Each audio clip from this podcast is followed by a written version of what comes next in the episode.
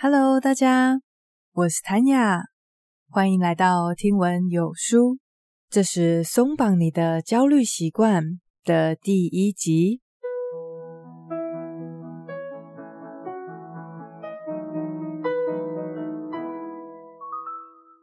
这一次要分享的这本《松绑你的焦虑习惯》，我最近一直很期待可以读到它。一来是因为看到很多人推荐，二来是因为我的个性还蛮容易紧张的，紧张到一个地步就变成焦虑，特别难过的时候晚上还会胃痛，所以就很期待这本书的内容。然后我读完以后，发现一个很有趣的地方。那就是作者要教我们的东西，它不只可以用来解决焦虑，它甚至可以让你摆脱其他不好的习惯。这本书你可以把它的书名想成是松绑所有会带来焦虑的习惯，比如说抽烟、酗酒，或者是暴饮暴食，这些本书的内容都可以帮助到你。作者贾德森。他是国际非常知名的成瘾精神病学家。他在 TED Talk 上面分享了一个叫做“破除坏习惯”的简单方法。这个十分钟的演讲已经获得了超过一千七百多万次的浏览，而他的现职是美国布朗大学正念中心的创新部门主任。那么这本书。接下来我会用三集的时间来跟大家分享。听完了今天的内容，首先你会学到关于焦虑的一些事实，包括它很普遍吗？还有焦虑的本质是什么？接下来则会讨论到这本书的第一个大重点，那就是习惯回圈。借着辨认出自己的某些习惯回圈，就可以初步的松绑一些。会带来焦虑的习惯，一起来看看要怎么样松绑无所不在的焦虑。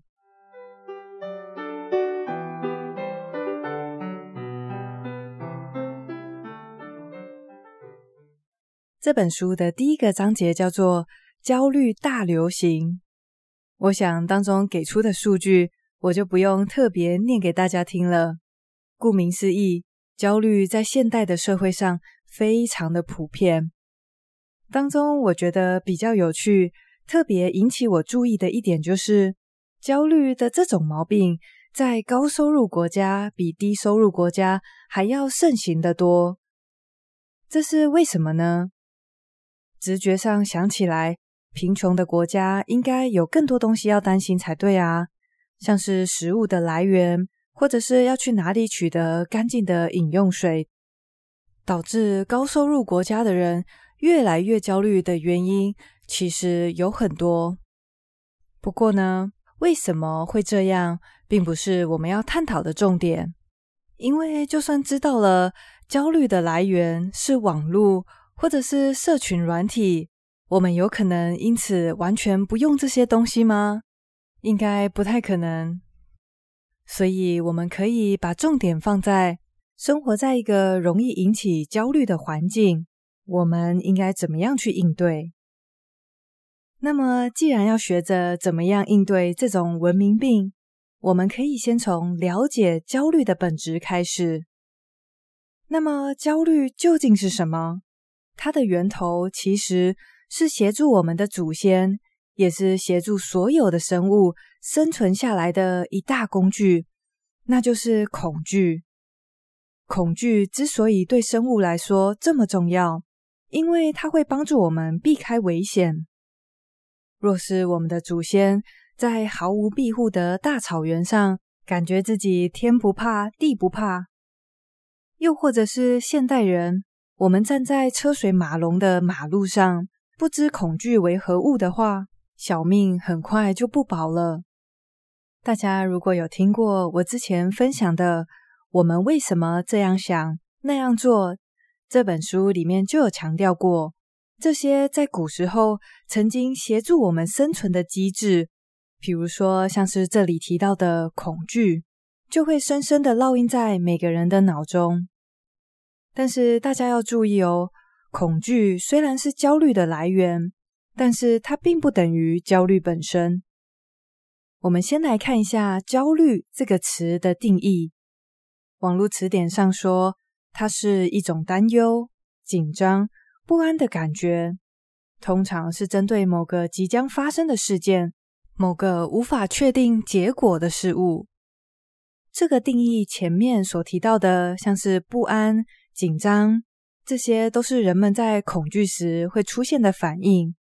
而最后一句，面对某个无法确定结果的事物，则道出了要形成焦虑的关键，那就是不确定性。也就是说，当你在容易感到恐惧的脑袋中播下不确定性的种子，那么很快的焦虑就会遍地开花。所以大家可以记得，焦虑等于恐惧加上不确定性。不过话又说回来，这世界上有什么事情是确定的吗？就算明天地球就毁灭，这个可能性非常的低，你也没办法说它的几率是零。大概我们唯一可以确定的就是，没有什么事情是一定的。所以，对于一个广泛性焦虑症的人来说，他们无时无刻，不管身处何处，都可以感觉到很不安。走在没有庇护的建筑物旁边，会不会被落下的瓷砖打到？吃着一碗日式拉面，突然焦虑的感觉自己是不是对里面的鱼类过敏？不过，当然也不是所有的焦虑都是广泛性的。有一些人的焦虑是针对某一个特定的事物，比如说很害怕蜘蛛啊，很害怕坐飞机。但是要焦虑到什么地步才会升等成一种病呢？这个就必须靠心理医生的主观判断了。在这边就是要提醒大家，如果没有到严重影响生活，其实可以不用太过担心。有一种很特别的人，他们被叫做 worried well，意思是指很健康的人，但是却常常担心自己有病。这种情况下，若是担心过头了，那可就一点都不健康喽。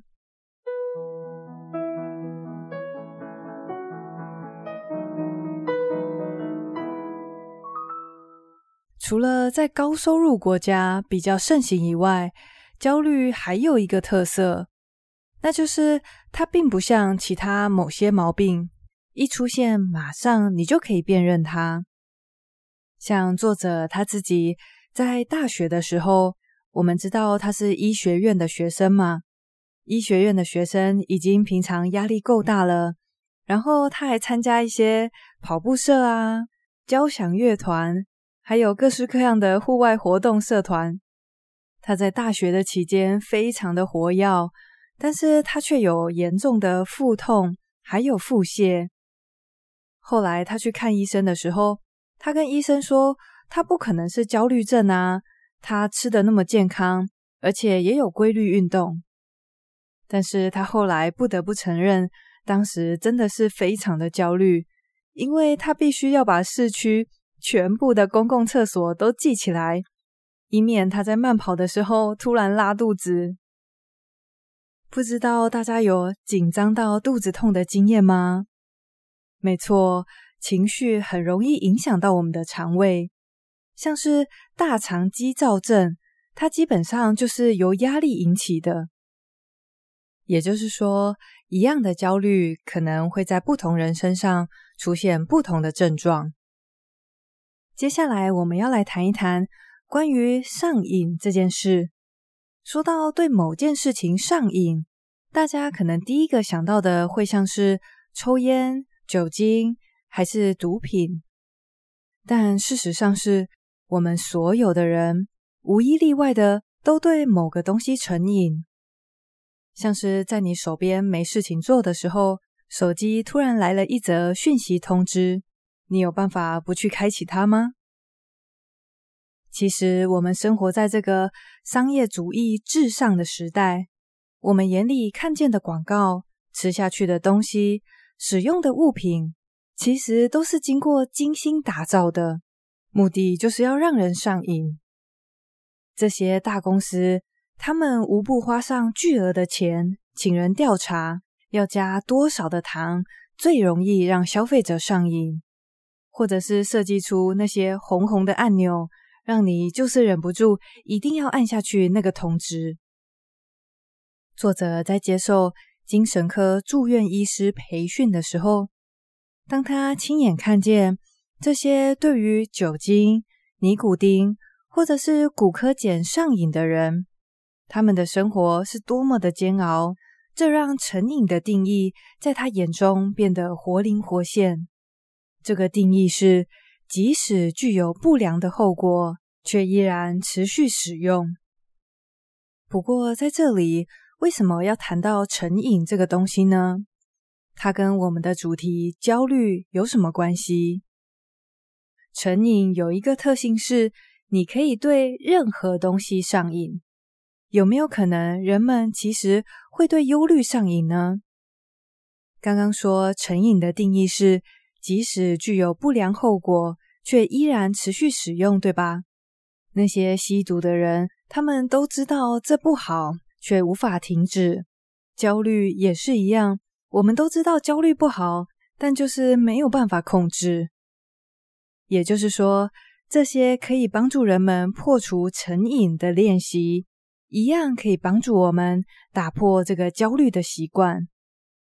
那么现在，在我们已经都了解焦虑跟成瘾的本质以后，我们已经准备好开始进入松绑焦虑的第一步。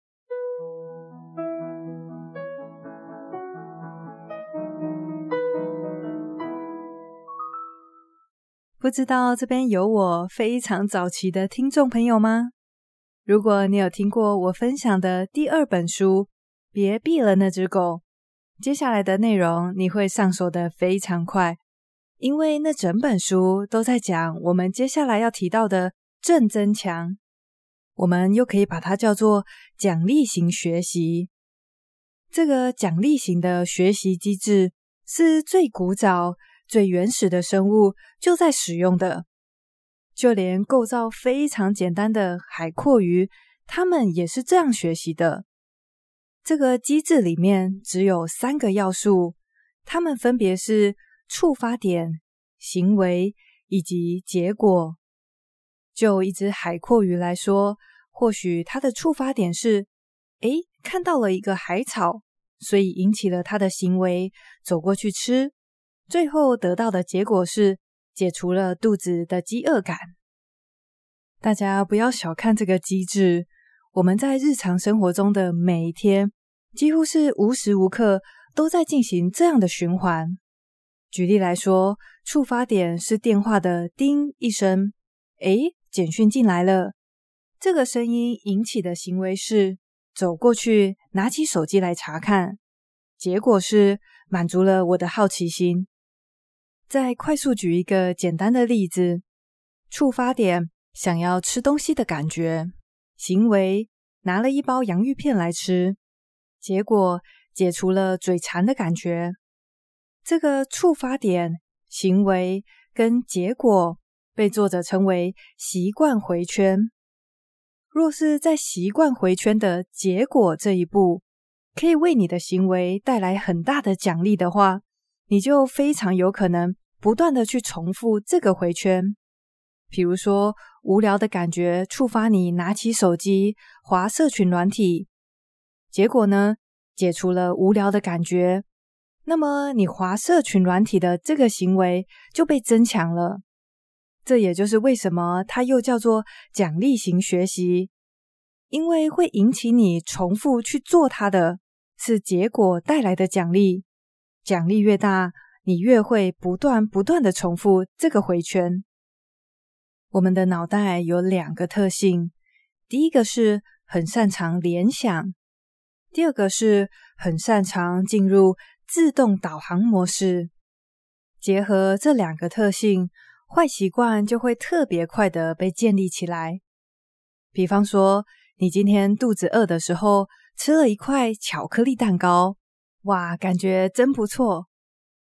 结果之后的某天，你心情很不好，工作压力实在是太大了，你的脑袋就跟你说：“诶，不如来一块巧克力蛋糕吧。”这时候你去吃了，发现，嗯，心情真的有比较好哦。这个行为带给你的奖励，就会让你重复的去执行。这个时候，你的触发点从原本的肚子有点饿，变成了任何负面的情绪都会让你想要忍不住去吃一块高热量的甜点。而当你重复这个习惯回圈够多次的时候，你甚至不用思考，在你注意到以前，好几块蛋糕已经被吞下肚了。大家应该都有过走过一段超级熟悉的路，比如说从公司回到家里，这段路你完全没有印象自己是怎么回家的，因为我们的脑袋非常擅长开启自动导航模式，因为这可以节省很多力气。你如果每天早上醒来，都还要先想一下要怎么走路，或者是怎么拿筷子，这样也太没有效率了。但是它的副作用就是，那些不好的成瘾习惯，很快的也会变成自动导航。早上一醒来就滑手机，不知不觉就滑了半个钟头，或者是一旦开始追剧，就会不假思索的一直按下一集。下一集，一直到整个晚上都浪费掉了。所以，打破这个习惯回圈的第一步，就是要辨认出它来。我们若是不知道什么样的事情会触发我们去做一些像是暴饮暴食，或者是触发我们去抽烟，那么我们就无从解决起。所以，第一件事情，辨认出自己的习惯回圈。作者有一位叫做约翰的病患，他被他的家庭医师转介到他这里来，因为他有很严重的酗酒问题。他每天晚上都要喝六到八杯酒。约翰的状况是，他是一名在家里自己接案的工作者，但是每次到了该工作的时候，他总是会拖拖拉拉的看一下电视，做其他的事情。最后累积起来，做也做不完的工作，则是会增加他的焦虑，所以他就去喝酒来放松自己。长期下来，他已经严重过胖，肝也受到了损伤，更不用说他的事业早就岌岌可危了。所以作者就拿出一张白纸，和约翰一起列出他的习惯回圈，得到了以下的结果。早上的触发点是想到一整天即将要做的工作，就觉得喘不过气。这个触发点引起的行为则是拖延，他或许会去看电视，做其他事情。至于这个行为的结果，则是逃避。也就是说，他借着拖延的这个行为带给他的奖励是，他可以暂时逃避工作这件事。这是第一个习惯回圈，面对工作，拖延、逃避。接着，他们又列出下午到晚上的习惯回圈。到了下午，他因为做也做不完的工作，感到非常焦虑，所以就触发了他想要喝酒的行为。然后，喝酒这个行为可以让他麻痹自己，来获得奖励。这是第二个习惯回圈。做不完的工作，喝酒，麻痹自己。约翰的这些每日习惯回圈，对我们旁观者来说，看起来简直是简单明了。但是在写下这些之前，他自己本人则是当局者迷，并且经常感觉很沮丧、很悲观，因为他搞不懂自己为什么在面对工作的时候总是拖拖拉拉的。到了晚上，就有一股迫切的冲动，想要去喝酒。但是列出这些习惯回圈以后，他开始搞清楚什么会引起他的焦虑，而这些焦虑又会引起他想要喝酒的冲动。除此以外，在写习惯回圈的时候，他还得到了一个非常有意义的发现，那就是当他的太太在无意识中提高说话音量时，这件事情会触发约翰的焦虑，然后接着就很容易演变成冲突。约翰非常开心的跟作者分享，找到这个习惯回圈以后，他跟妻子的关系改善很多，因为他们以前总是在自动导航的情况下就陷入冲突，一个不自觉的提高音量，另外一个被触发焦虑以后，开始脾气变得暴躁起来。也就是说，仅仅只是写下并且辨认出这些习惯回圈，就让约翰的生活大有进展。所以，松绑焦虑的第一步就是辨认出你的习惯回圈，找出触发点、行为以及结果。如此一来，在往后的生活中，当你再次遇到这个会引发焦虑或者是其他不良习惯的触发点时，你就可以避免自己进入自动导航模式。去重复这个行为。举例来说，像我之前就注意到 Facebook 的通知会让我不自觉地一直拿起手机查看，然后一看，不小心十几分钟或甚至是半个小时就过去了，这就是陷入了自动导航模式的下场。所以我索性就直接把那个通知的功能关掉，没有了触发点。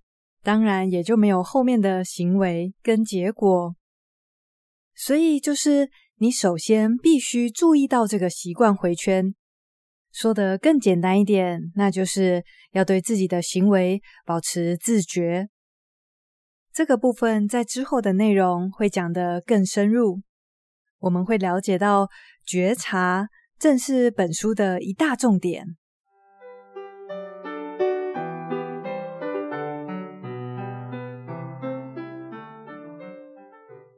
一样来帮大家整理今天的重点喽。这一集的一开始提到的是有一些关于焦虑的事实，焦虑在高收入国家更为普遍。还有焦虑的源头其实是协助所有生物生存的一种情绪，那就是恐惧。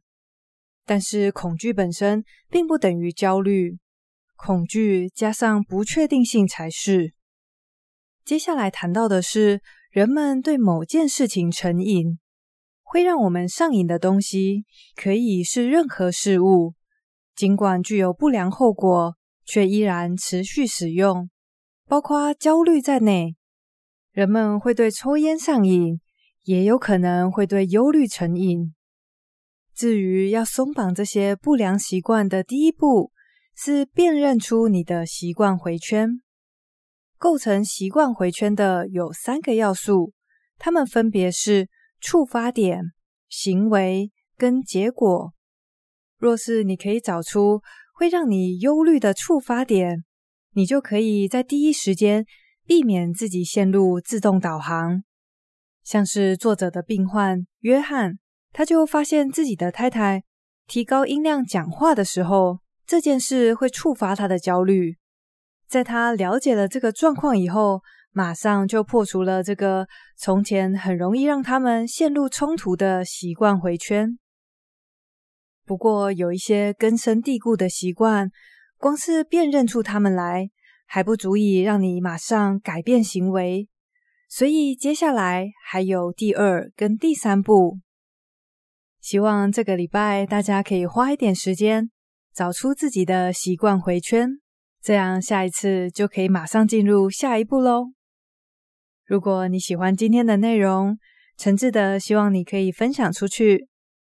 谢谢你跟我一起学习，我是 Tanya，我们下次见喽，拜拜。